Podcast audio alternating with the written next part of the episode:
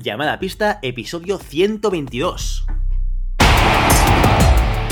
Hola, muy buenas y bienvenidas y bienvenidos a Llamada Pista, el programa, el podcast en el que hablamos de ese desconocido deporte que es la esgrima. Este podcast está pensado por y para ese extraño a la parque especial colectivo de seres humanos que decidimos no dedicarnos ni al fútbol, ni al baloncesto, ni al tenis, ni a ningún otro deporte conocido y que por el contrario preferimos, en pleno siglo XXI, blandir la espada, enchufarnos a la pista. Hoy estamos aquí, un viernes más, y además en viernes de verdad, una semana más, contamos con... ¿Qué es eso? ¿Qué es eso que veo en el, en el cielo? ¿Es un pájaro? ¿Es un avión?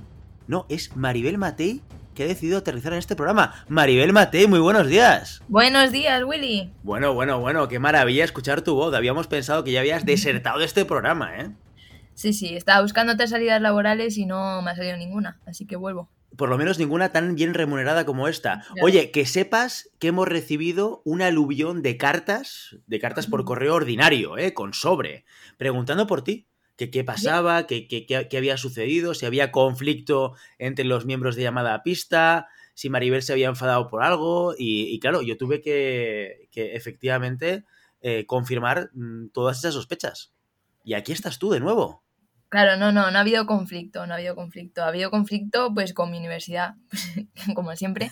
Pero, como, vamos, yo creo que no, a lo mejor luego habláis de mí a mis espaldas. No en la grabación, sino en el pre y en el post. esto, esto ya sabes que, que, que, pasa siempre, pasa siempre. Y que no viene, y en la grabación. cacho. Y en la grabación también. ¿Y qué, qué? Esa voz de fondo. No puede ser, no puede ser. Tenemos también con nosotros al tercer. Hoy un completo. Pero bueno, bueno, bueno, esto. Esto es increíble. Santiago Godoy, muy buenos puedo, días. Te puedo dar una buena. Buenos días. ¿Te puedo dar una buena noticia o una mejor noticia? ¿Cuál de las dos quieres? Mira, viniendo de ti, miedo me da lo que es una buena noticia, ¿eh? Y sabes a lo que me refiero. Así que. Sí, correcto. Libre albedrío. ¿La buena eh, o, la, o la muy buena? Elige, elige tu hijo, elige tú. Bueno, la buena es que acabo de llegar al chiringuito de playa y me voy a tomar una cerveza a vuestro, a vuestra salud. La muy, la muy buena es que estoy grabando desde el móvil y el móvil tiene un 20% de batería. O sea que en algún momento puedo hacer adiós muy buenas y no, no es que os dejen la estacada ni nada, simplemente es que el móvil se ha muerto. Hola, ¿qué tal familia? ¿Cómo estáis? ¿Todos bien? así empieza este programa, así, así empieza este episodio 122, eh, con, con Santi, nuestra estrella del programa en la playa, tomando cervezas con la familia, avisándonos de que se desconectará sin avisar previamente. Eh, y, y, y, ahora, y ahora entendéis por qué Santiago Godoy no recibe una nómina por estar en este programa, porque tiene estas libertades. Esta, esta es la libertad de, de trabajar Esta es mi nómina. Godoy. Esta es tu Esta nómina. es mi nómina. Esta es el, la exigencia. La exigencia no se basa en mi presencia, no en dónde está mi presencia. Te das cuenta de que yo falto por, por estar trabajando en cosas y Santi falta por estar tomándose una cerveza, ¿no? O sea, este es el nivel de compromiso. Pues así. Esto, esto es bueno, yo creo que este es, este es el nivel que te permite eh, los galones que tienes. O sea, cuando tienes ciertos galones, eh, puedes hacer como Godoy, que es lo que da la gana, y a otros galones, Maribel, pues toca solamente no aparecer cuando hay trabajo de por medio. Es así, es así, Maribel. Y fíjate que yo casi nunca, casi nunca falto. O sea, que galones, estoy como tú o peor. Fíjate lo que te digo. Es que si faltas tú no se hace programas, Willy, esto es así. bueno, bueno, bueno. Aquí el único que tiene galones soy yo. Exacto. Y, y, exacto. y si me vierais, pero, pero si me vierais en estos momentos, que no quiero ser más eh, explícito ni nada, ¿eh? Pero si me vierais en estos momentos dirías, hostia, mmm, te regalo los galones, ¿eh? Porque estoy con mi niño precioso entre los brazos y con un regalito entre las piernas. O sea que... No seas más va... explícito. Pero, oye, ¿podrías enviarnos una foto desde la playa y luego la colgamos? O sea, sin, sin paquetes extras. ¿Del regalito de mi hijo? Sin regalo, sin regalo. Pero entonces una foto desde la playa que, que, se vea el mar, el mar, ese, ese mar mediterráneo no, no, que lame se ve, se ve, la arena de Sitges, ¿vale? Y así la subimos para que todo el mundo vea qué bien vive la estrella llamada pista. ¿Vale? Pero vale. bueno, oye, dicho, dicho todo esto, vamos a avanzar. Hoy es un programa muy especial. Ya sabéis que mañana empieza lo que hemos estado esperando durante un largo tiempo, durante cinco años, que son las competiciones olímpicas de esgrima. Así que de esto vamos a hablar hoy, vamos a hablar un poquito de tiradores y tiradoras y cómo vemos el panorama de las opciones de, ganar esas medallas. Eh, pero antes de entrar en este contenido, evidentemente tenemos que hablar de nuestro patrocinador, que una vez más estamos muy cerquita de acabar la temporada. Este es nuestro penúltimo programa. La semana que viene cerraremos la temporada número 3 y nos iremos todos de vacaciones a acompañar a Santi a la playa con una cerveza. Bueno, Maribel no. Maribel, igual tú te vas al Manzanares, no sé si ahí tenéis playa artificial. Tenemos playa artificial. Exacto, esto es lo mejor que podemos hacer. Y, ah, y lo que está claro es que hasta la semana que viene, último programa, quien nos acompaña incansablemente y que no ha fallado, cual Willy Cornet, de este nuestro programa llamada Pistero eh, es eh, Ricardo Olveras con los NEPs, que nos ha patrocinado constantemente. ¿Y qué son los NEPs, Maribel? Cuéntanoslo para aquellos que acaban de aterrizar en este programa por primera vez. Pues si acabas de conocer los NEPs, la verdad es que te digo que llegas tarde. O sea, pero llegas tarde como al siglo XXI, realmente. Eh, los NEPs pues son esos tornillos para nuestras armas, para florete y espada, que no nos abandonan nunca, no te van a saltar, no van a impedir que toques y que se encienda el tocado, o sea que ya estás tardando en buscarlos en fencingfab.com. Efectivamente, o en, tu distribuidor favorito, efectivamente. Si quieres realmente que tu punto nunca salte, pues no hay otra solución, no hay mejor solución en el mercado que hacerte con los NEPs. Y también antes de empezar con el contenido y con las noticias de la semana, que ya os anticipo que Santiago Godoy ya ha saltado. Ha venido a hacer la intro, a saludar, a darnos envidia y a poner los ditos largos y ahora ya ha saltado el programa. Maribel, ya estamos tú y yo mano a mano.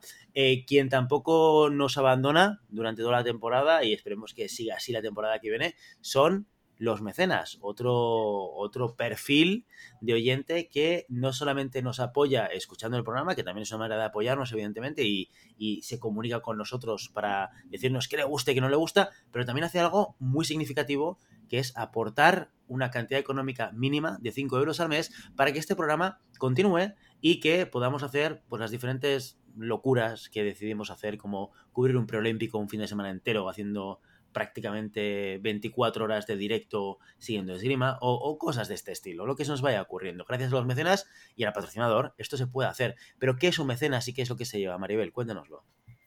Pues se lleva que cuando se hace mecenas lo nombramos en el programa. Puede mandarnos un audio cuando quiera y se lo publicamos. Y también, bueno, alarrear con sus amigos en bares y demás. Y además, si tiene suerte, pues puede hacerlo conmigo invitándole a una cerveza. Que ya digo que empieza la temporada estival, así que a lo mejor cae alguna. Eso es, eso es. Bueno, aquí eh, en Cataluña está, está todo eh, capado, creo que hasta la una y media, dos eh, de la mañana, y a esa hora cierran los bares, o sea, hay que, hay que hasta la una, dice Santi. Yo es que como yo a las 10 de la noche estoy en la cama, pues ya, esos, esos horarios para mí son de cenicienta. Ya a esa hora yo ya estoy en la cama y ya en la fase REM, pero pasadita, ¿eh? Eh, así que aprovechad, aprovechad ahora si podéis, si estáis en Madrid, si os vais a pasear por Madrid y aprovechad para tener esa sesión exclusiva, individual y con una cerveza invitada por nuestra compañera, amiga Maribel Matei. Eh, y como viene Maribel Matei, eh, como viene Maribel Matei, es muy importante que retomemos algo que siempre solíamos hacer con la presencia de esta extraordinaria mujer y ya periodista, que son las noticias de la semana. Vamos con ello. Carlos Llevador ya se encuentra en la Villa Olímpica de Tokio. El floretista español viajó el pasado sábado a la capital nipona junto a gran parte del equipo olímpico. Llevador, junto a su entrenador, el italiano Lucas Simoncelli, y sus compañeros y compañeras en Frascati, ya ha trabajado en las instalaciones de entrenamiento a dos días de su debut en la competición. Mientras la esgrima se prepara para la gran cita, hay preocupación en la organización por los primeros casos de COVID-19 en la villa. Dos deportistas, una skater holandesa y una taekwondista chilena, ya han tenido que abandonar sus pruebas al tener que guardar 10 días de cuarentena tras dar positivo en los test. Con ellas son por ahora 71 los casos confirmados entre participantes y periodistas antes incluso de que se celebre la ceremonia inaugural. La expedición rusa también ha viajado a Japón tras meses de incertidumbre por la sanción del TAS. Como adelantamos hace unas semanas, la esgrima rusa inscribió a sus deportistas en Tokio sin grandes problemas. Solo tendrán que competir bajo el nombre de Comité Olímpico de Rusia y sin la bandera nacional. Lo que sí deja esta selección son grandes sorpresas. Una de ellas, quizá la menos llamativa, es la presencia de Sofía Belicaya. La veterana sabrista que no compitió en la última Copa del Mundo de Budapest vuelve a las pistas internacionales en sus cuartos Juegos Olímpicos. A quienes no veremos en ellas son a Alexei Cheremisinov ni a Dimitri Sedchenko. Los dos fletistas, ambos campeones del mundo, se caen de la selección dando paso a un equipo totalmente inesperado, serán los hermanos Bodorachev y Vladislav Milnikov, todos ellos de 20 años, quienes defenderán a Rusia en la competición individual. A ellos se unirá en el torneo por equipos Timur Safin, desaparecido desde antes de la pandemia. Cuarteto extraño también el que presenta en la espada femenina Aizanat Muzayayeva y Yulia Lichagina acompañarán a Violeta Kolobova en el individual, lo que deja fuera a Tatiana Andriusina y Tatiana Gudkova. La reserva será Violeta Krapina. Fuera de los Juegos, la esgrima nacional se entrena en el Toyo, Almería. El Campus Internacional de Esgrima ha reunido durante esta semana y hasta el 24 de julio a tiradores y tiradoras de todas las armas, desde las categorías inferiores a la junior. Los entrenadores Ángel Fernández, Rosa Montoro, Manuel Cañadillas y Alex González acompañan a los y las deportistas en una concentración que incluye preparación física, secciones de material, trabajo técnico, asaltos y clases individuales. Y hasta aquí las noticias de la semana. Bueno, noticiones, noticiones los que nos traes tú, Maribel. Qué ganas teníamos de que volvieses aquí a hacer esta sección para enterarnos de las, de las novedades. O sea, eh, contagios Sí, de no estado COVID en los Juegos Olímpicos. no ha estado mal. Bueno, Ya- sí, ya- Oye, gracias por Sí, volver, eh, Santiago. Godoy. ¿Has cambiado a tu hijo ya o no? he cambiado ya a mi hijo, pero tengo un olor extraño en las manos aún. Ya está, ya está, déjalo, déjalo. Este es que No eh, este no es el nivel del programa. El nivel del programa está un poco por encima de chistes escatológicos, eh, ¿vale? Oye, no, no, no. A ver, has preguntado tú, ¿eh? Sí, pero con un sí y con un no ya era suficiente. No hacía falta que dieses Ah, algún yo detalle. cuando, cuando, Willy, ¿cuándo he respondido con un sí o con un no? Una pregunta tuya. Una pregunta mía nunca. Es así. Las cosas son así.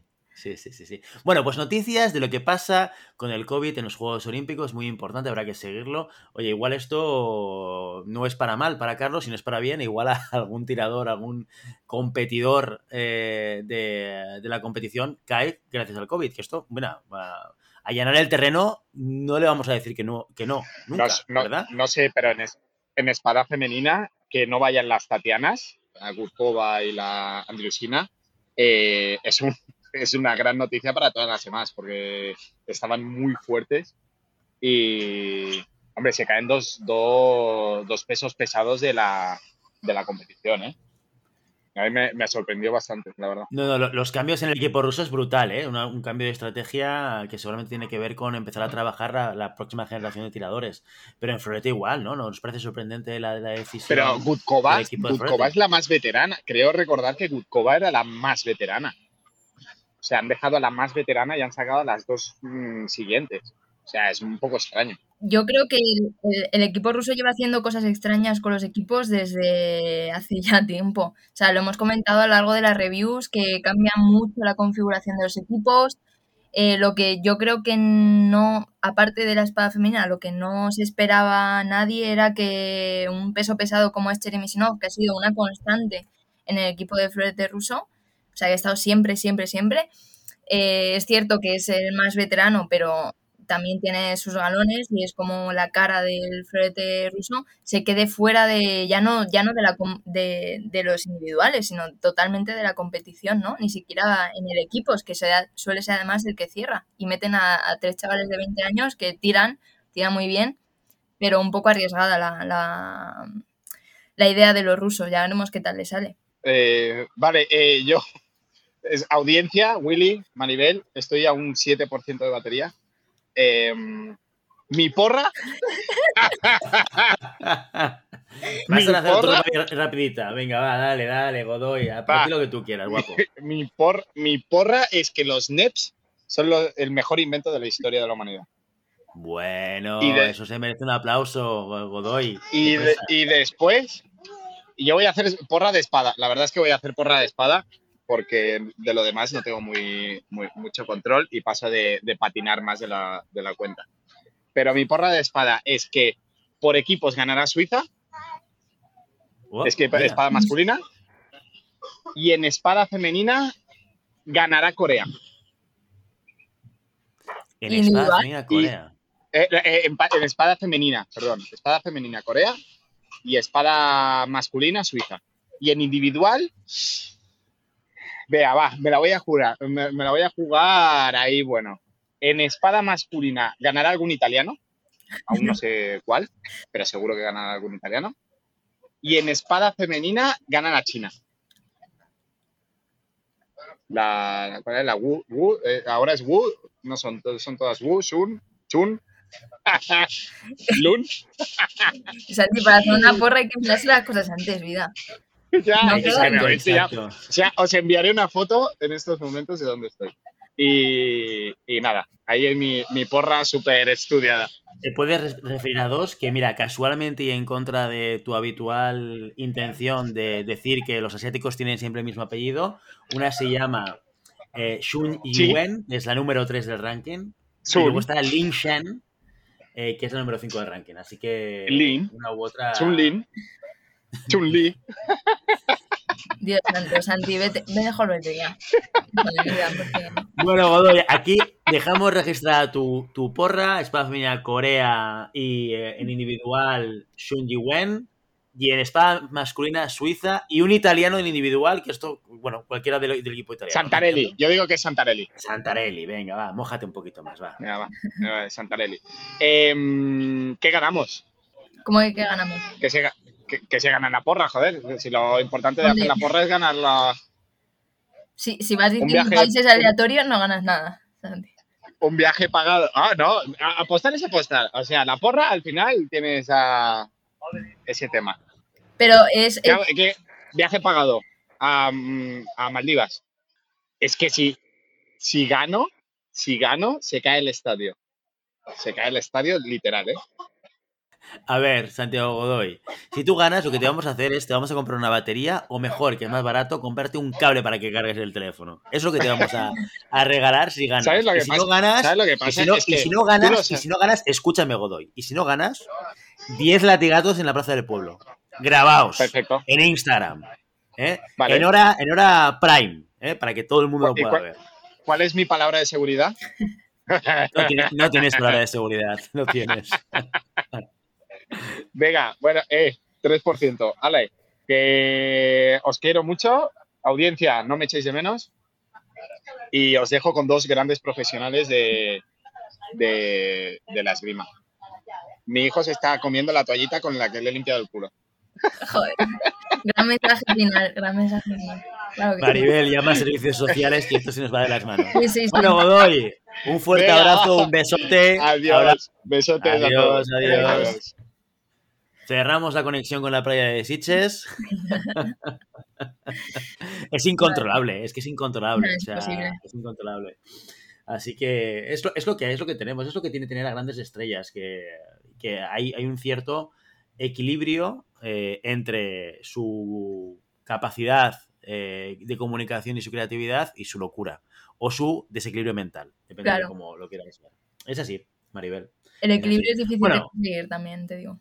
E- Exacto, ese equilibrio es, imposible, yo creo que es imposible, no puedes, no puedes encontrar a alguien que tenga las dos cosas. Entonces, vamos a, vamos a ir tú y yo mano a mano a revisar un poquito arma a arma, porque Santi ya se ha tirado a, a la piscina de la espada, masculina y femenina, pero bueno, vamos a, vamos a revisar ese, ese top que queremos que puede conseguir el, el medallero olímpico, o, por lo menos la medalla de oro, ¿no? En, cada una de estas competiciones. Vamos a primero de todo contextualizar a la audiencia cuándo va a suceder esto, para, para los despistados, para aquellos que no tengan claro cuándo comienza la competición y cuándo se prevé que pueden llegar a semifinales y la final, ¿vale? Entonces, si te parece, revisamos un poco horarios para que la gente se pille contexto y luego hablamos de la porra. ¿Te parece, Maribel? Perfecto. Eh, pues la verdad es que ya no solo para despistados, sino que yo misma que lo he estado mirando durante muchos días, eh, al final tengo un jaleo en la cabeza muy grande, sobre todo por el cambio horario, ¿no? Pero bueno, es cierto que las competiciones individuales siguen más o menos todas, vamos, siguen todas el mismo horario, que es a partir, eh, hoy, hoy es la ceremonia de apertura, mañana, digamos, o esta noche, a las 2 de la mañana empieza la esgrima con la espada femenina y el sable masculino. O sea, realmente eh, sábado 2 de la mañana. Y luego de aquí hasta el 1 de agosto será igual, o sea, de madrugada a las 2 de la mañana, las competiciones de, de esgrima, con tablón de 64 incompleto. Y luego alrededor de las 11 de la mañana del día siguiente, bueno, del, de la, sí, del día siguiente realmente, es decir, esta noche empieza la esgrima, mañana por la mañana eh, serían las semifinales y finales, alrededor de las 11 de la mañana. Sobre todo para la gente que quiera ver la esgrima, pero no quiera quedarse hasta las 2 de la mañana eh, en adelante para ver toda la esgrima, a lo mejor le interesa semifinales y final, pues a partir de las 11 de la mañana serán esos asaltos finales. Recordemos, es dos semifinales por arma, tercer y cuarto puesto, porque en los juegos no hay dos, terceros, y la final, y después la entrega de, medallas y demás. Los equipos sí que cambian un poquito más el, horario, pero básicamente es lo mismo, de madrugada, 2 de la mañana.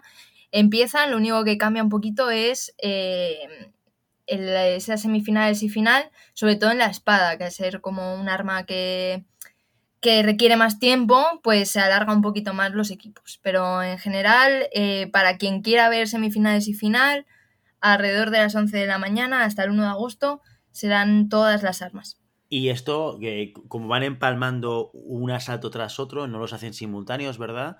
Esto empieza a las 11 y puede acabar aproximadamente, que a la una de, la, del mediodía aproximadamente.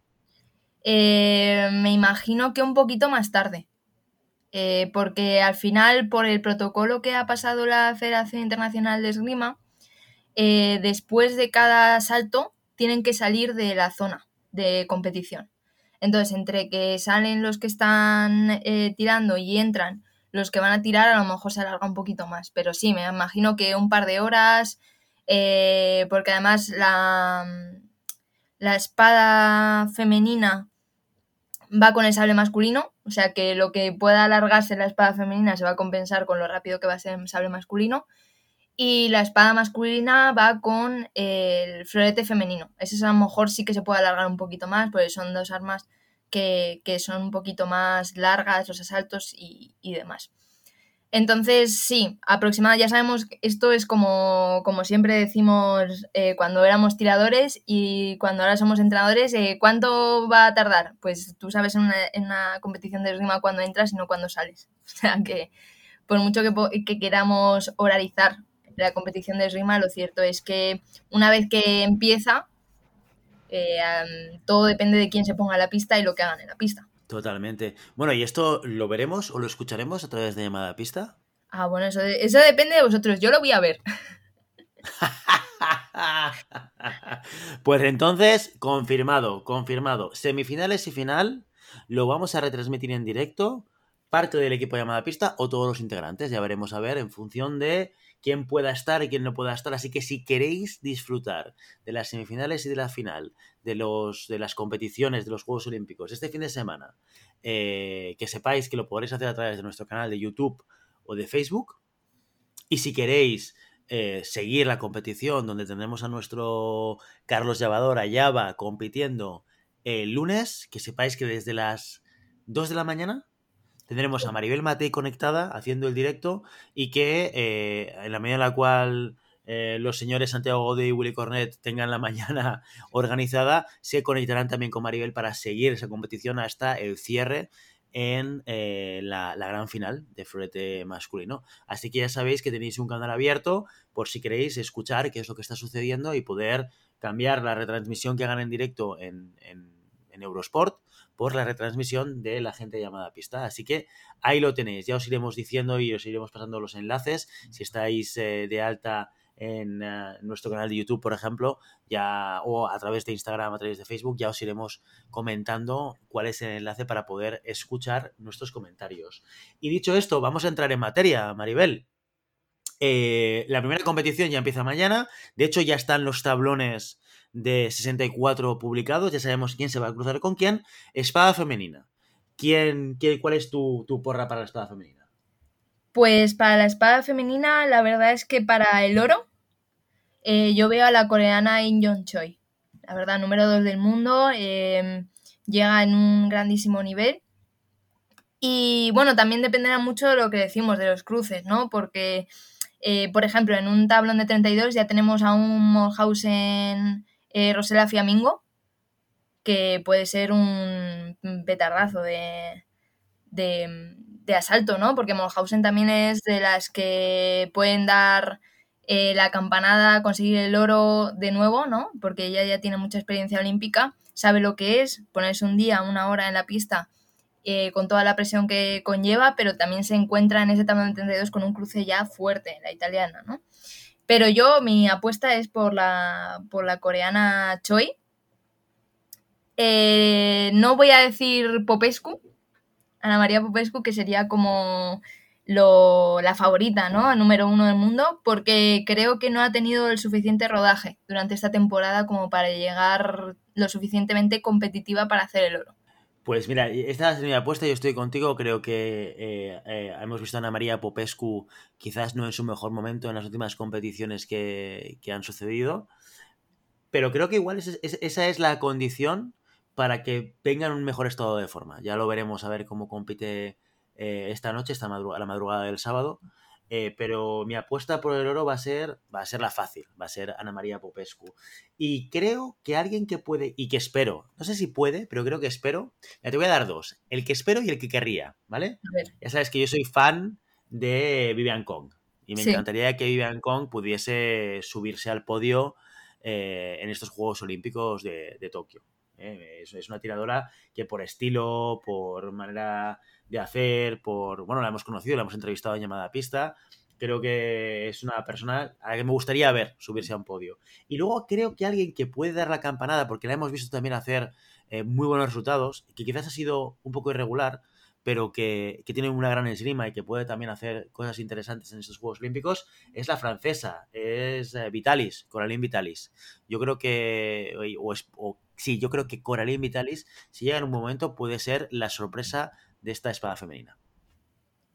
También tiene un, cruce complicado, ¿eh? La, la, francesa, si no me equivoco, lo estoy mirando, eh, a la estona Bellayeva. También hemos hablado mucho de ella en, las, en los eh, programas que hemos hablado de ranking olímpico y de clasificación olímpica.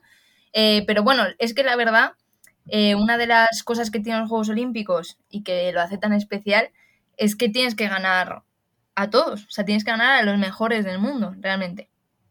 Entonces, bueno, que te cruces con una gran tiradora en 32, pues es que es lo normal en los Juegos Olímpicos. Entonces, yo creo que quien sepa manejar mejor estos asaltos previos, previos, quiero decir, no de semifinal ni de final, eh, son los que mejor llegarán a, a los asaltos finales. Porque que nadie dude que vamos a ver asaltos que podrían ser perfectamente de semifinales y final en tablón de 16. Completamente, completamente. Y por equipos, ¿cuál es tu apuesta, Maribel? ¿Quién ves haciéndose con el oro? Pues los equipos, eh, es que esto ya es más complicado porque depende de tantísimas cosas. Eh, China llega muy fuerte, eh, pero yo, mira, voy a decir que Polonia va a dar la, sorpresa. Yo creo que es cierto que llega eh, segunda del ranking olímpico, eh, que no es como si estuviese diciendo que es la última clasificada, pero creo que puede dar, puede dar la sorpresa a China, que es la, que es la selección, eh, digamos, favorita para llevarse ese oro. O sea, yo me apuesto es por Polonia. Yo creo que, en la espada femenina hay, una gran fortaleza en, países asiáticos. Corea China han demostrado que, que tienen una, una, capacidad, un potencial muy bueno y unos muy buenos resultados. Y, yo voy a secundar la opción de Godoy. Yo creo que Corea se va a alzar con el, con el título. Creo que el equipo de Corea es muy compacto y, ah, muy estable también en resultados. Y creo que va a tener la, opción de llevarse este oro en estas Olimpiadas. Ya lo veremos, veremos. Polonia, Polonia, una, buena apuesta, ¿eh? Vais, vais a lo mainstream, ¿eh? Es que de verdad. a lo bueno, bueno, es que, claro, es que tú eres, tú eres joven y arriesgada y nosotros somos viejos y conservadores, ¿sabes lo que te quiero decir? También te digo que, eh, fíjate que Rusia yo creo que habría entrado en las quinielas de mucha gente para esos equipos. Eh, con el equipo que va a presentar eh, lo veo flojo veo mm, muchas lagunas. Bueno, mucha incertidumbre, sí, con el equipo ruso. Igualmente no hubiese apostado por el equipo ruso yo tampoco, ¿eh? Yo lo, veo clarísimamente en final de 8, sin lugar a duda. Alzándose con una medalla, mm, hay, muchos equipos buenos, ¿eh? Sí, muchos equipos buenos. Eh, prácticamente eh, todos los que están han hecho méritos para estar. Exacto. Yo, pero me parecería muy raro no ver a China y a Corea alzándose con una medalla. Fíjate lo que te digo. O sea, que, Corea o China salten sin haber tocado podio, esto es que me parecería raro, raro en la espada femenina. En cambio, Rusia no lo vería tan, no lo vería tan claro. Bueno, a lo mejor ahora de repente nos, nos, nos cierran la boca las rusas. Bueno, a ver, que esto, esto es la esgrima, ¿eh? yo, lo estoy apuntando todo para que luego quede registrado y cuando hagamos el último episodio repasemos lo que dijimos y lo que ha pasado. A mí esto se me da muy mal, tengo que decir que a mí se me da muy mal lo de hacer predicciones. Bueno, pues ya, ya, ya, lo veremos, ya lo veremos. Muy bien, pues aquí, aquí queda la espada femenina. Estas son las apuestas. Santiago Godoy por equipos Corea, Maribel Mati Polonia y Willy Corea. Mm, así que dos votos para Corea. Y en el individual aquí está un poquito más repartido. Tenemos Santiago Godoy que apuesta por Sun Ji-wen, que es la número uno china, el número dos del ranking. Maribel apuesta por la coreana In Jeong. Y eh, Willy, o sea, yo apuesto por Ana María Popescu, voy a lo seguro. ¿Qué pasa con el sale masculino? ¿Cómo ves eh, la competición de sale masculino individual? Pues la competición de sable masculino, eh, a pesar de que no es, digamos, el arma eh, que más he seguido, yo creo que hay un hombre, que es Aaron Siraji, campeón olímpico, ya sabe lo que es ganar una medalla de oro en los Juegos Olímpicos, y otro nombre que es Sanguko. Yo creo que va a ser, sería muy raro que la final no fuese esa sería bastante extraño. Eh, dentro de esto, yo siempre por, oh, por el coreano. O sea, es que me, encanta su forma de tirar, me parece una locura. Y creo que son sus juegos. O sea, si allí eh, veteranísimo, em, tira increíble, pero eh, creo que o este periodo olímpico, estos dos años que ha durado el periodo olímpico, ha hecho muy buenos resultados, ha demostrado que, está aquí para quedarse en los podios, en las tres primeras posiciones por lo menos, y para mí es oro. Claro, claramente has dado con, dos de los que tenemos habituales en, casi cualquier podio de, sale masculino. Y, eh, y, es que no te puedo llevar a la contraria. Yo creo que Sanguko es, este tiene que ser sus juegos. A mí también me encanta su estilo de tirar. Soy muy fan también de Silagi, como, como ya sabéis pero creo que Sillali está en otro momento deportivo. Y, creo que también lo ha demostrado con, con ah, a nivel de resultados, no te diré irregularidad, pero sí que es verdad que lo hemos visto con menos regularidad de la que hemos podido ver a un Sanguko.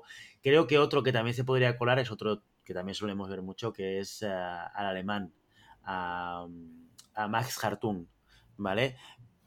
Porque tiene la esgrima para estar ahí arriba. Hoy, hoy es el número 5 del ranking eh, de sable, ranking mundial de sable masculino.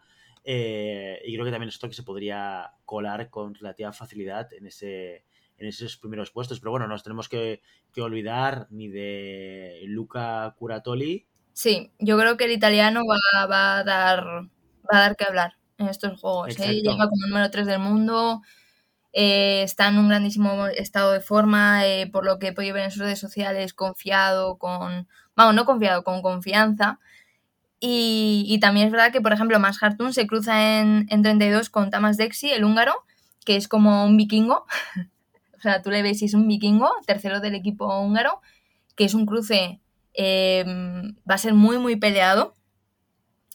Y ya veremos si, si puede con la, la potencia húngara. Pues lo veremos ahí. Yo, mi apuesta, pues evidentemente voy a ir a lo seguro y voy a apostar por Sanguk O. Porque creo que además se lo merece y porque me encanta, me encantaría verle en, esa final con, su estilo de, de tan, tan especial, tan dinámico, tan potente como tiene. Por equipos, ¿cómo ves los equipos, Maribel?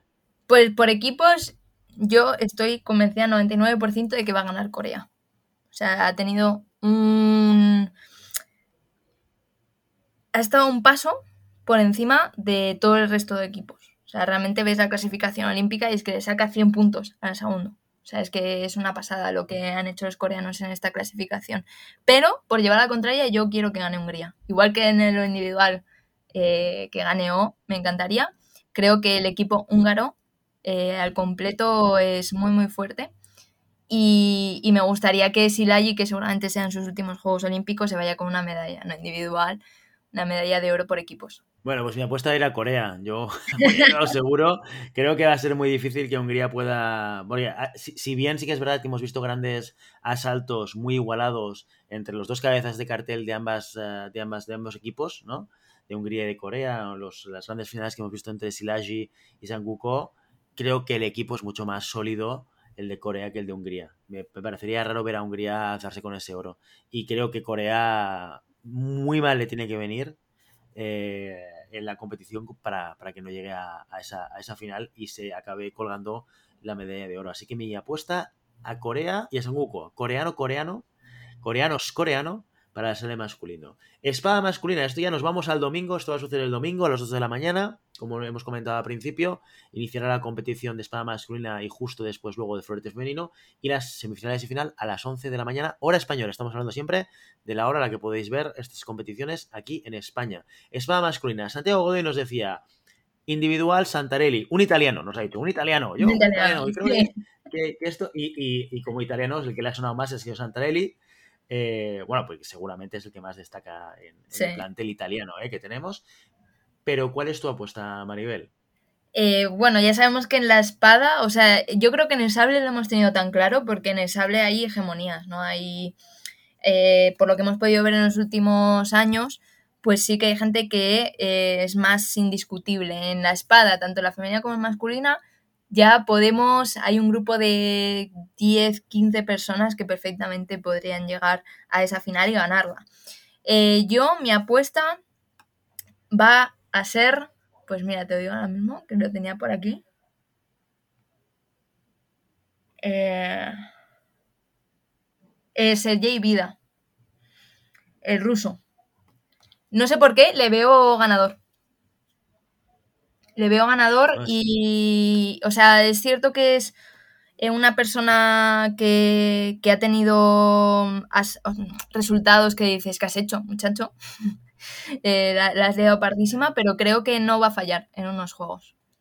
Pues además eh, se alzó con la medalla de plata en el último campeonato del mundo eh, de, de espada masculina, si no recuerdo mal, ¿no? Justamente en la final a la que se enfrentó al que ahora ocupa el puesto número uno del ranking mundial de, espada masculina, que es Siklosi, el húngaro. ¿no? Que este es el otro, el otro gran favorito. Eh, yo creo que tanto Siklosi como Vida tienen recorrido. Me gustaría ver subiéndose al podio a alguien, alguien que quizás pues eh, tiene más consolidación en el mundo de la esgrima y que además ha hecho en las últimas competiciones buenos resultados y es al ucraniano Igor Reisling. Es el número 3 del ranking actualmente y además recordemos que realmente en las últimas competiciones que han habido de espada ha, hecho unos grandísimos resultados y quizás no estaba en las porras hace, hace un año, eh, cuando realmente se tenía que haber eh, cerrado el periodo olímpico. Un veterano de, la esgrima como, como Igor Reisling que ya se acerca a los 40 años y que me gustaría que se alzase con, una medalla olímpica. Así que ahí va mi apuesta. ¿Ves cómo sí que puedo ser arriesgado, Maribel Martín? Eh, arriesgado. Esa es arriesgada, eso lo voy a, lo voy a admitir.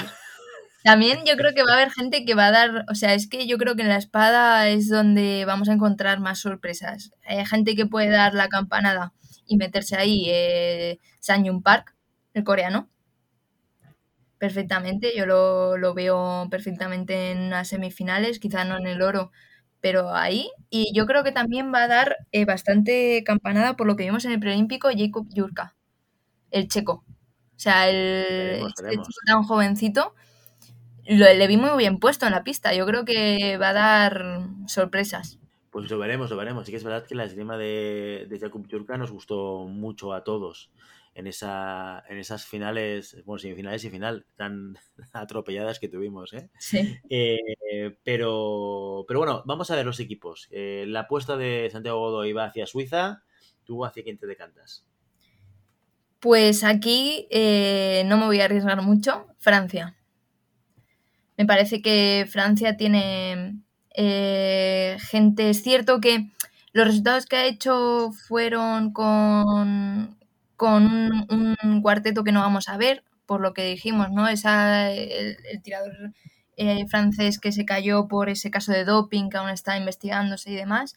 Eh, han metido a Canone, pero aún así eh, creo que tiene un equipo bastante compacto, fuerte. Tienen a Borel, que tiene muchísima experiencia. Y aunque a Borel no le veo como ganador de los juegos individuales, sí que le veo llevando al equipo al, oro, al oro colectivo. Pues yo aquí me voy a, me voy a arriesgar también. Me, gusta porque digo arriesgar, pero es que creo, como dices tú, en la espada masculina en concreto, eh, cualquier cosa es arriesgarse. Sí. tú puedes tirar por apostar por el número uno, pero las probabilidades de que gane el, oro son casi iguales que el número dos, el tres o el cinco, o incluso hasta el diez. ¿eh? Depende de cómo tengan el día, puede cambiar y variar muchísimo. Así que yo creo que esta va a ser medalla para Japón los locales. Tiene un equipo muy fuerte, ¿eh? Japón, y, creo que es de los que pueden alzarse con, ese título si, si, están centrados y si, si, realmente están al nivel que se les espera. ¿eh? Japón no se clasificó para los juegos. No se clasificó, se clasificó por... Por, eh, por las plazas de... Por, la plaza japonesa, sí, sí, sí. sí. o sea que sería mucha, mucha sorpresa, la verdad, que Japón ganase Hombre, sería una alegría para los organizadores que se han gastado, eh, bueno, dos plazas, porque uno de ellos sí que estaba clasificado por, por individual, se ha gastado dos plazas en clasificar al equipo. Eh, yo creo que de todos los equipos de Japón que no estaban clasificados es el que más se merecía clasificarse, es el más fuerte, ahí estoy de acuerdo contigo. Para el oro, mucho tiempo en la Yo creo, si, si, tienes, si tienes, o sea, si tienes a un, a un Yamada y a un enchufados, y un Kokikano. Es que también es, son buenísimos los tres, ¿eh? Son buenísimos los tres. sí, pero te enfrentas a... el título. claro, te enfrentas a una Francia. Tú apuestas por una Francia que es Borel con el número uno, luego Bardenet y luego Canone. Y, individualmente no les veo tan diferentes. Incluso individualmente, no sé si Japón lo ve más fuerte a nivel de, nombres que, a Francia. Fíjate lo que te digo. Lo que pasa es que, claro, la esgrima eh, por equipos también tiene factores muy diferentes a, las competiciones individuales. ¿eh? Por eso ahí me apuesta a Japón. ¿eh? Estoy súper consciente de que no se clasificaron, pero creo que justamente es de los equipos que, se lo merecían de clasificarse por, los nombres y apellidos que tienen ahí. Sí, sí, yo creo que sí que se lo merecía. Lo que pasa es que la plaza estaba muy cara. Estaba muy cara, sobre todo la asiática, ¿no? Eh, lo que decíamos, está Corea, es que es muy difícil quitarle la plaza a Corea en cualquier arma y en la espada masculina también. Eh, y, realmente esa era su, su, rival, ¿no? Eh, Corea y China también, ¿no? Entonces, eh, Japón se queda fuera, es una de esas cosas que, pues, que pasan en una clasificación olímpica, que en este caso han tenido suerte de que su comité organizador les ha elegido para, para estar ahí. Yo creo que con buen criterio. Creo que si tenían que repartir las plazas de alguna forma, el equipo... O sea, de hecho yo lo decía incluso antes de que se supiesen que a quién iban a dar esas plazas, ¿no? Eh, van a clasificar al equipo de espadas seguro, porque no van a dejar a Minoe fuera de unos Juegos Olímpicos en su país. Es que es, sería muy duda, Sin duda, sería, sería muy, muy raro. Muy bien, pues vamos a usar florete femenino. Esto ya es terreno floretista, Maribel.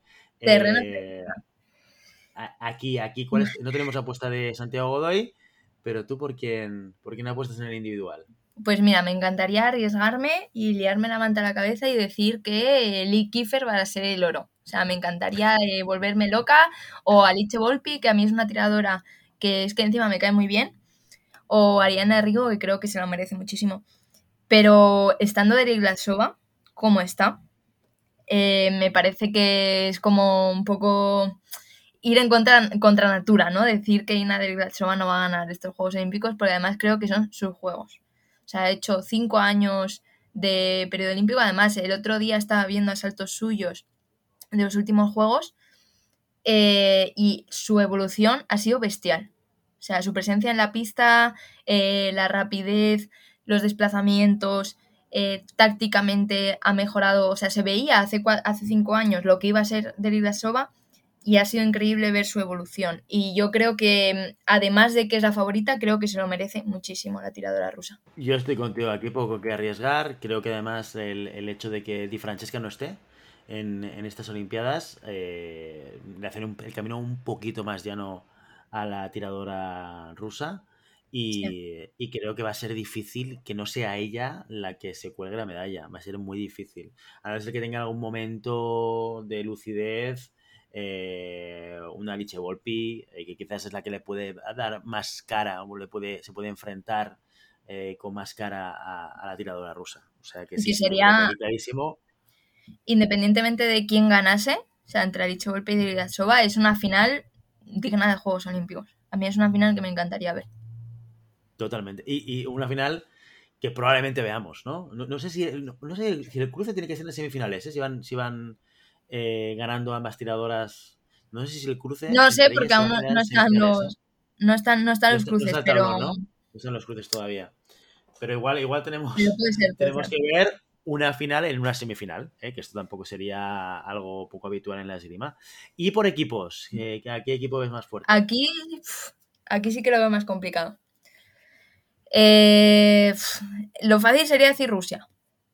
Porque teniendo a Derek Glasova, la verdad es que se ha, mostrado muy solvente, incluso cuando el resto del equipo individualmente no es, digamos, una grandísima potencia. Eh, tener a Derek Glasova es como un seguro de vida para Rusia, que de hecho se clasificó como número uno de ranking olímpico. Eh, Italia. yo mi apuesta sería Italia. si no fuese por, por esa desaparición de Di Francesca. Creo que flojea por detrás el equipo italiano. Yo aquí no puedo mojarme por uno en concreto. Voy a decir o Rusia o Francia. O Rusia o Francia. Sí. Vale, pero mojate, mojate, Maribel. Tienes que decir uno. Da igual, da igual. Francia o Rusia. Por, la, opción segura o por la acción arriesgada? ¿Qué hago, Willy? ¿Me arriesgo? Por, por la opción Maribel Matei, la que tú más quieras. Mm, madre mía. No nos jugamos nada, ¿no? Al final. No, nos jugamos nada. La diversión de poder ver a ver si hemos acertado o no. Eh, venga, me arriesgo, voy a decir Francia. Francia, perfecto.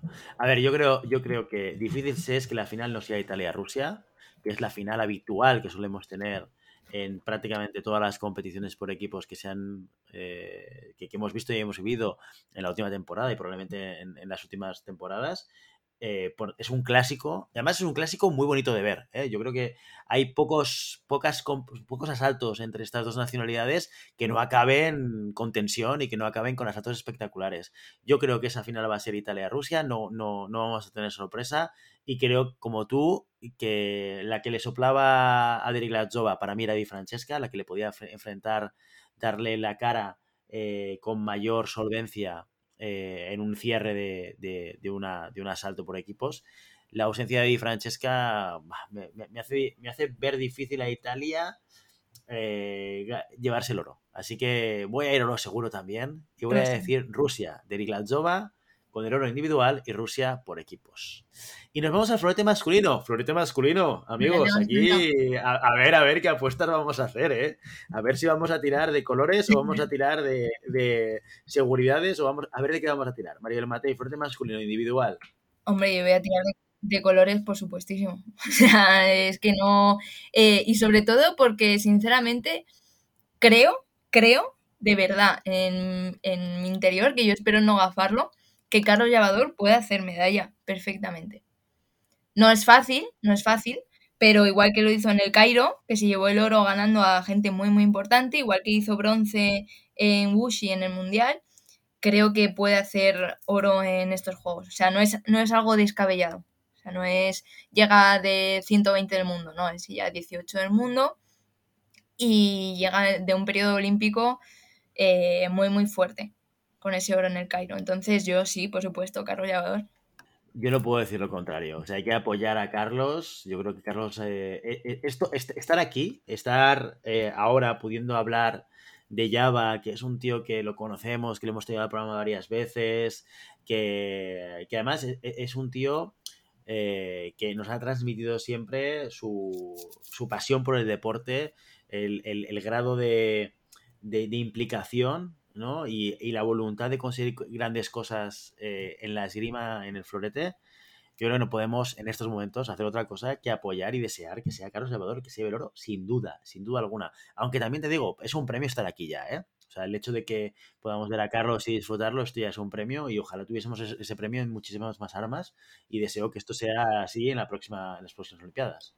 No creo que vaya con la idea, eh, no sé si te acuerdas cuando hablamos con Rubén Limardo que él decía, yo fui a mis primeros juegos eh, pues contento de estar allí y a los segundos ya fui eh, con la idea de ganar. Pues yo creo que Java no ha ido allí pues para ver la Villa Olímpica, la verdad. O sea, ni para vivir Yo creo que tampoco. De hecho, hace poquito salía en un artículo, creo que en el Marca o en el As, en, algún, en alguna eh, publicación de esta deportiva de, española, que decía que eh, él iba a traer, a traer el oro, o sea, directamente, o sea, objetivo, o sea, no es ir a verlo, no es ir a, bueno, la experiencia, no, no, no, no, yo, yo vengo para volver con el oro tiene súper claro cuál tiene que ser su objetivo. Hombre, y tiene que ser así, ¿eh? Porque sí que es cierto que el siguiente ciclo olímpico también lo va a poder vivir, ¿vale? Porque tiene la edad de, poder seguir viviendo ese, siguiente ciclo olímpico y además como va a ser corto, que va a ser dentro de tres años, pues mira, seguro que lo volvemos a ver ahí. Pero hombre, ya que estás aquí, lo difícil que es y lo que cuesta, vamos a capitalizar este, este momento todo lo que podamos, ¿no? Yo creo que lo, lo arriesgó todo, o sea, se le la manta a la cabeza, me dijo, me voy a Italia para esto. O sea, y no vas a, o sea, no vas a invertir tantísimo tiempo solo para estar. Que por supuesto luego la, competición olímpica, ya hemos dicho, es una un poco lotería. Primero por los cruces y segundo porque es un día que puedes levantarte con el pie cambiado, que puedes haber pasado mala noche, en fin, mil, mil factores, ¿no? Que no es lo mismo que un ranking que al final premia la estabilidad. Eso es cierto, pero que también permite que sin ser el número uno del mundo te da alas para llegar a ser campeón olímpico. Y eso ha pasado muchísimas veces. Entonces yo creo que Java tiene el nivel, tiene la cabeza puesta en ello y que cuando Carlos tiene la cabeza puesta en ello no, no falla, no tiene por qué fallar. También te digo que estamos a lo mejor poniendo el oro olímpico. Es que un bronce o una plata sería también increíble, ¿eh? O sea, una medalla para la esgrima española, una nueva medalla, sería bestial, pero yo creo que él va por el oro. Y si tenemos que soñar, Maribel, soñemos a lo grande, ¿no? Soñemos, claro. Claro, por favor. ¿Para qué no vamos a quedar en...? Exacto. O sea, ¿qué es esto de, un, bronce que está bien? ¿eh? O sea, no, no, quiero minimizar en los éxitos que se han conseguido eh, en otros momentos pero, hombre, un oro, un oro, si hay que tirar por algo, hay que tirar por el oro y dejarse de, objetivos intermedios. No, la eh, medio suerte que tiene, es cierto que tiene rivales muy, muy duros. La suerte que tiene es que Rusia, igual que en la espada femenina, tiene un equipo raro. Se le ha quitado de medio a pesos pesados como Zerchenko y Cheremisinov, los dos campeones del mundo. Que, bueno, que al final los chavales estos te lo pueden liar igual pero ante un Anton Bodrachev que tiene 20 años y un Cheremisinov que se las sabe todas, pues eh, creo que está claro a quién elegiríamos. Totalmente, totalmente.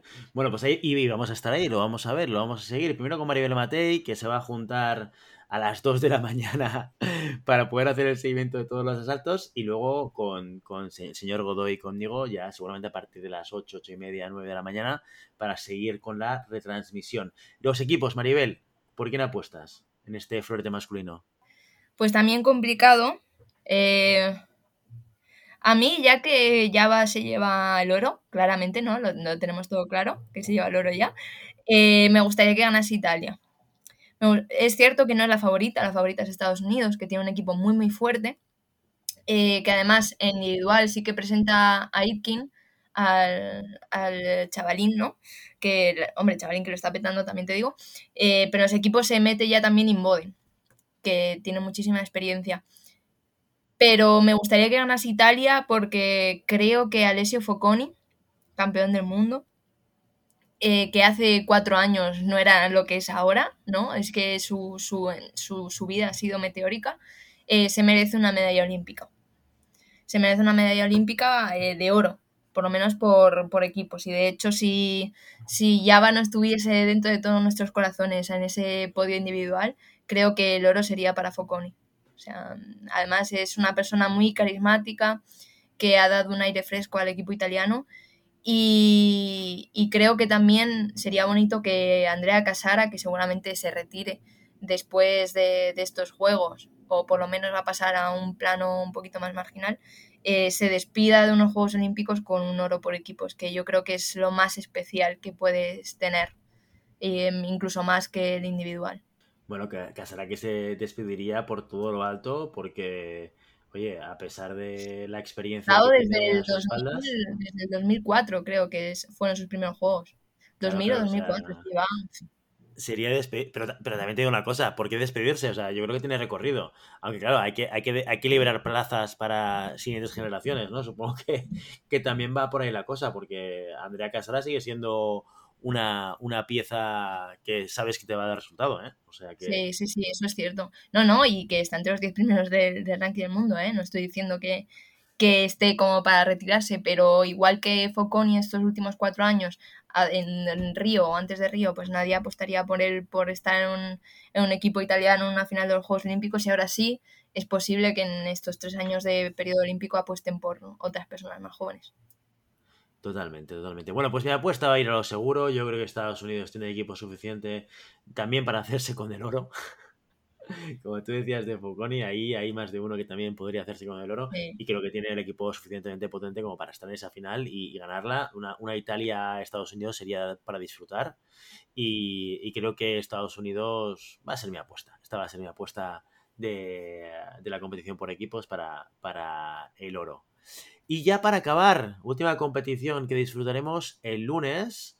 Eh, al mismo tiempo que la de florete masculino, es la de sable femenino, la última para cerrar la participación de la esgrima en estos Juegos Olímpicos de Tokio. ¿Cuál es tu apuesta individual en sable femenino, Maribel? Yo creo que sable femenino en Tokio tiene un nombre propio, igual que lo ha tenido en los últimos dos años, que es Olga Harlan. Creo que se merece ya el oro después de los bronces individuales que ha tenido en los últimos Juegos Olímpicos.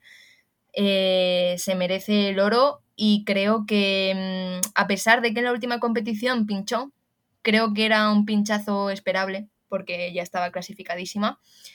Y, yo creo que se, lo merece por, toda la, trayectoria que ha tenido. Pero es cierto que va a tener una rival muy fuerte con Sofía Belicaya, que ha estado un poquito retirada de las pistas, pero que al final es una tiradora que, es de garantía, ¿no? Que, es dura.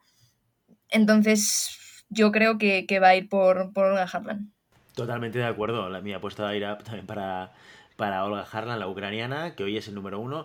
Eh, la, disputa siempre ha estado con Sofía Belikaya, la hemos visto en innumerables finales contra la rusa y siempre ha estado muy igualado. ¿eh? pero sí que es cierto que en los últimos tiempos, última temporada, últimas dos temporadas, eh, Olga Harlan ha estado o ha conseguido resultados bastante eh, bastante recurrentes ¿no? en, estas competiciones y sobre todo también en esos enfrentamientos con Sofía Belicaya. Sofía Belicaya viene ya seguramente en, su última etapa olímpica. No, sé si veremos a Sofía Belicaya en Francia en los próximos Juegos Olímpicos. Me parecería raro verla ahí. Yo creo que ya está ya en, la última etapa y cambio a, Olga probablemente sí que la veamos en los Juegos Olímpicos de Francia por edad, llevan cinco años y, eso hace que pueda estar también ahí en, el próximo ciclo olímpico y creo que está en un momento, como tú bien dices, de posibilidad de conseguir ese, ansiado oro que todavía no, ha sido capaz de conseguir. Así que mi apuesta va a ir hacia la ucraniana Olga Harlan. Sí que sé, creo, como luego no va a escuchar el programa, da igual lo que diga, pero sé eh, quién es la apuesta de Santiago de que es la francesa Manon Brunet, el número 3 del mundo, porque he hablado alguna vez con él y, mm, sé que apuesta mucho por la francesa, que además yo creo que va a ser eh, la finalista. O sea, va a ser una Olga Harlan Manon Brunet. Podría ser, podría ser. Podría ser perfectamente. Sí, sí, sí, sí, sí. Muy bien. ¿Y por equipos en este sable femenino? ¿Cuál es tu apuesta? Rusia. O sea, yo creo que aquí no, que no hay duda posible. O sea, es que tiene un, equipo bestial. O sea, eh, si ya viene haciéndolo bien, eh, incluso cuando Belicaya no estaba, con el aporte que da la experiencia de Belicaya, creo que tienen todas las cartas ganadoras. Eh, que pueden fallar, por supuesto, pero parten de favoritas absolutas. además, yo creo que Nikitina es una tiradora que a mí siempre me ha gustado mucho desde la primera vez que la vi. Además, tiene, tiene mi edad, tiene 23 años nada más, pero lleva un par de años eh, de su vida exponencial. Es una suerte que Rusia cuente con ella en el equipo, al igual que Podniakova, y creo que Nikitina además va a dar sorpresas en individual, espero. Y con estas tres tiradoras eh, más, la, más la reserva, creo que es imposible, o sea, me parecería, eso sí que me parecería una sorpresa, que Rusia no se llevase el oro. Y si no, eh, o Francia o Hungría. Hungría me, ha gustado mucho. Eh, creo que tiene mucha, mucho desparpajo, mucha, mucha gracia al tirar. Eh, Puché le da un, un, aire fresco, ¿no? Tan jovencita. Y creo que también va a dar sorpresa, pero Rusia campeona indiscutible. Pues yo, mira, voy a, voy a hacer una, una, apuesta diferente a la de Rusia. Yo, yo creo que va a depender de cómo eh, Belicaya eh, desempeñe en el, en el, individual. Para mí esta va a ser la clave. Si vemos a una Sofía Belicaya fuerte, creo que el oro será Rusia. Y si la vemos eh, no en la dinámica habitual, yo creo que Francia se puede hacer con el oro. Creo que Francia tiene un equipo suficientemente potente como para enfrentarse a Rusia, siempre y cuando Sofía Belicaya. Es que la, la distancia entre una Sofía Belicaya. Todo y que a Santi le guste mucho eh, eh, Brunet, ¿eh? La, la, la sí. diferencia entre Olga Harlan y Sofía Belicaya con, el respe con respecto al resto de tiradoras es muy amplio.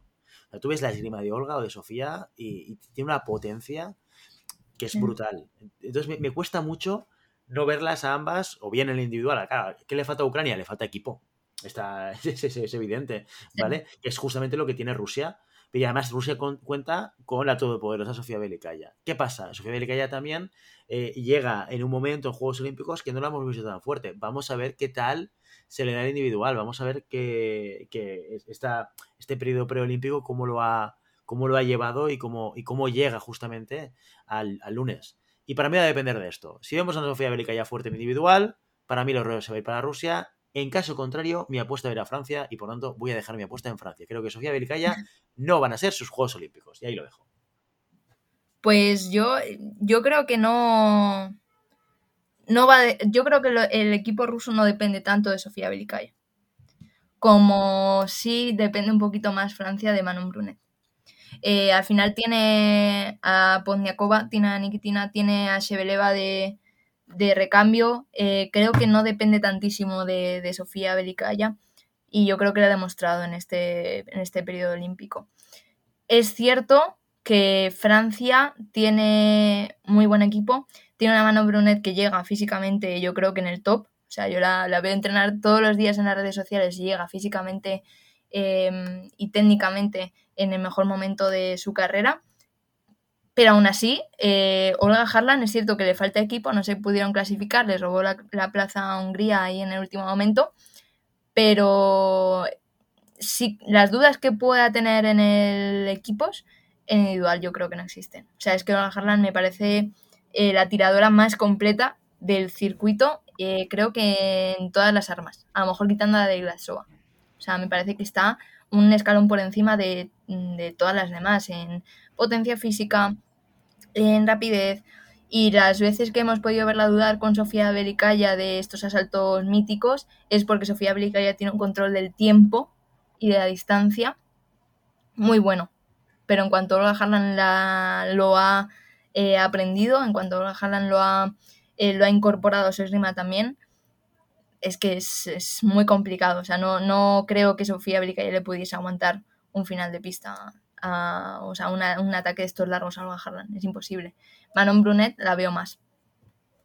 Bueno, bueno, pues lo, lo, veremos. Estas son las apuestas. Aquí quedan las apuestas del equipo, de parte del equipo de llamada pista. Ya, ya, ya veis que intentamos hacer la llamada pista con tres personas, pero al final.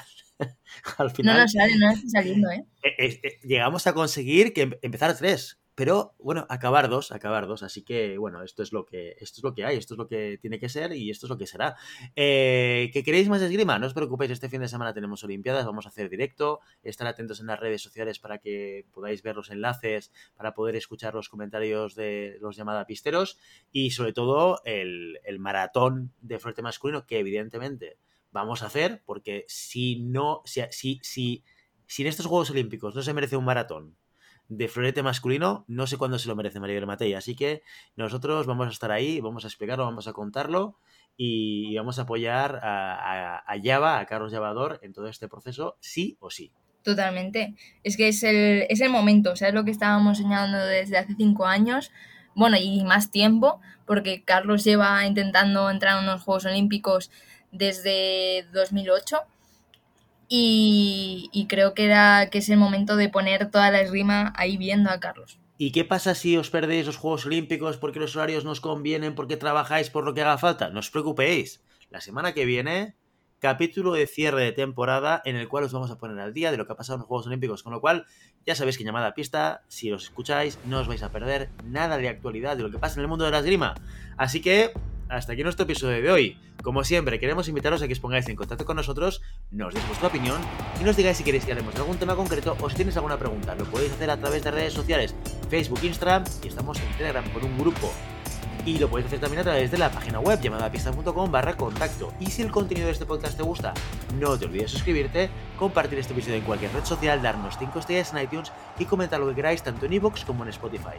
Muchas gracias por todo, por tu tiempo, por tu atención y por tu interés en este maravilloso deporte que es la esgrima. Nos escuchamos, nos escuchamos este fin de semana en los Juegos Olímpicos y si no la semana que viene. Hasta entonces. Adiós.